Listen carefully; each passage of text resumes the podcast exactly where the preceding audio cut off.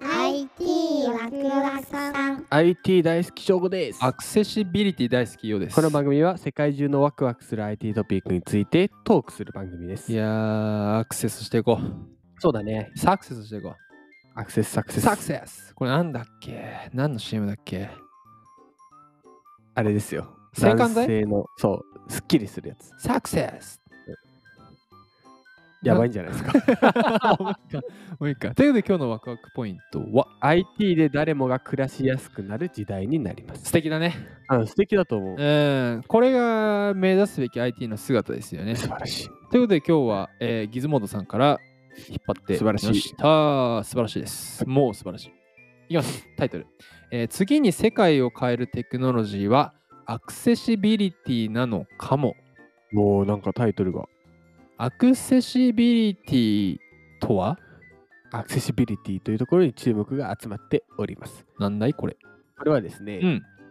アップルがアクセシビリティに関する新機能を発表しましたとへーこれはう iPhone んだって iPad、Apple Watch なので、えー今年の後半から順次リリースされると。はいはいはい、はい。で、アクセシビリティと聞くと、うん。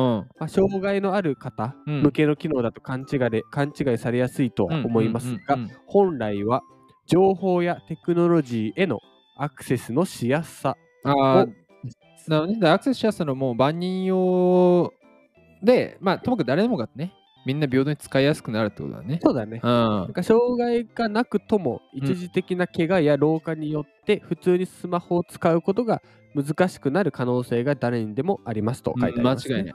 うん。だからそういう時に情報に対してすぐアクセスできるかどうかが大事と。いや、だってうちの両親でも結構、彼ら62、3になるけど、うんまあ、む、簡単ではないね。ああ、やっぱり、I、IT に関することは。うんむずぎまあ、難くはないけど、ぎうんうんまあ、俺とか兄貴のサポートあってみたいな、あね。ーあー、若いで人だはんだんね。こうね、こう人口分布的にも日本はね、そうだね。日本のあ65ー歳以上の人口は、えー総人口の28.4%。そうだよまあね。まあまあで、日本で体、身体に障害がある方うんうん。は436万人います。はいはいはいはい。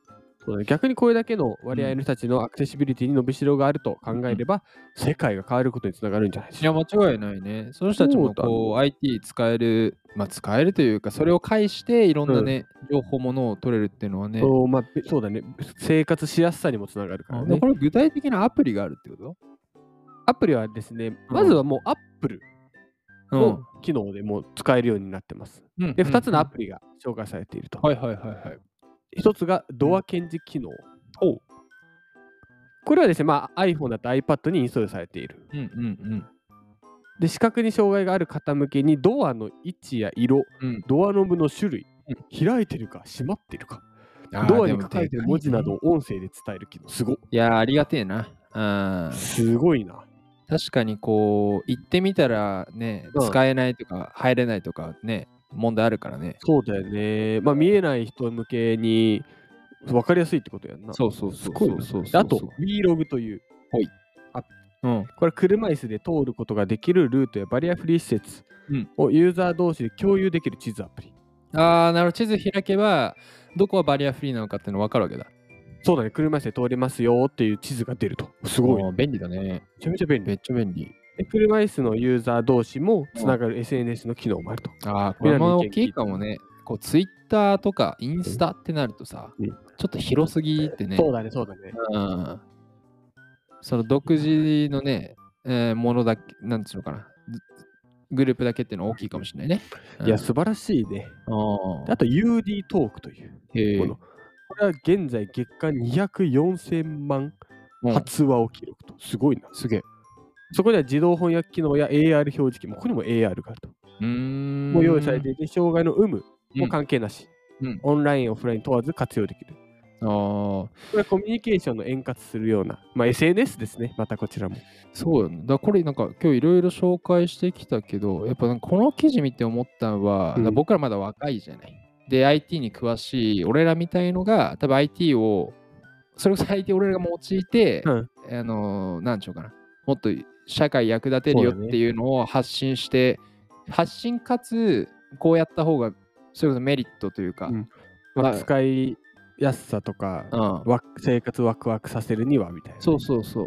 でね、で今、ポッドキャストっても、まあ、言ってしまえば元ラジオみたいな感じだからさ、うんうんうんうでだんだんこう、まあ、僕の親父おかんも聞いてくれてるけど、うんその60代以上の、それこそ人人口分布のさうん 38%?、あ28%か、うんの人が、ポッドキャストをこう使いやすくなって、こういう情報に入りやすくなってくると、まあ、またね、知らないないことも知れるわけだかあらね。そうそうそう、変わってくるなっていうのはね、だから引き続きこう、アクセシビリティ注目のキーワードですね。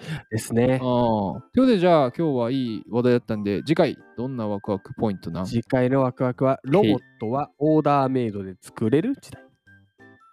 作れるね。作れる。いい時代。ということで、それではまた IT ワクワクさんま次回たです。次回です。